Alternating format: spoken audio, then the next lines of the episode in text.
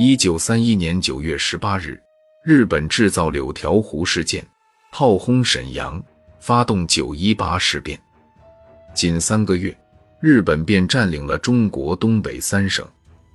从而在世界东方形成第一个战争策源地。之后，中国政府向国联求助，却并未得到国联的积极回应。这场事变打破了第一次世界大战后形成的相对稳定的世界格局，拉开了第二次世界大战的序幕。一九三二年，日军又制造了一二八事变，进攻上海，在江南地区建立了一个新的军事据点，又将清废帝溥仪劫持到东北，建立伪满洲国傀儡政权，将东北变成了日本的殖民地。接着。一九三三年，日军侵占热河及长城一线。一九三五年，日军又发动了华北事变。一九三六年，日军侵占绥远。同年，日本首相广田弘毅提出国策基准，在确保日本东亚大陆地位的同时，期望向南方海洋发展，巩固日满国防，消除北方苏联的威胁，并防范英美。实现日满华三国的紧密合作，以苏美为目标，扩充陆军和海军军备等。一九三五年至一九三六年，意大利入侵埃塞俄比亚。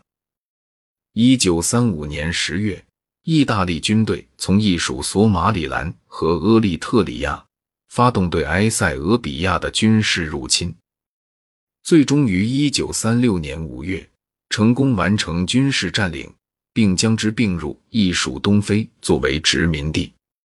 这次军事冲突也暴露出国际联盟缺乏维护和平的力量。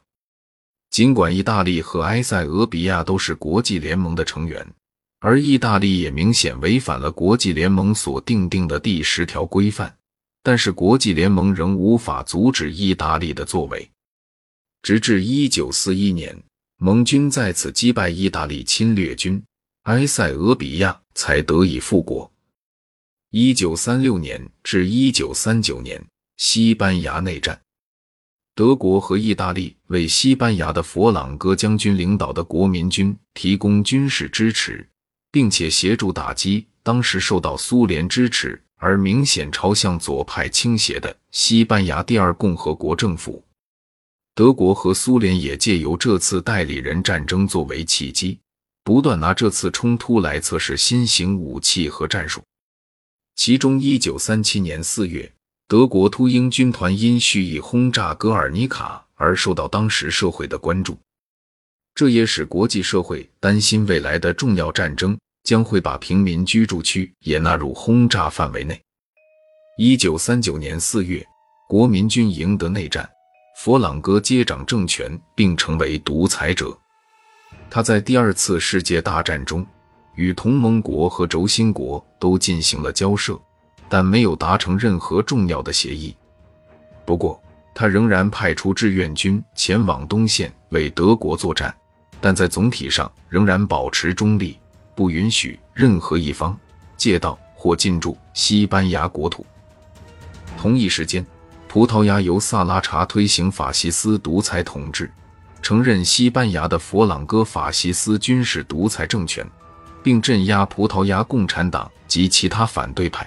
签署反共宣言，扩大并巩固海外殖民地，并且建立葡萄牙青年团与国家军团，仿效意大利总理墨索里尼的黑山队进行军队训练。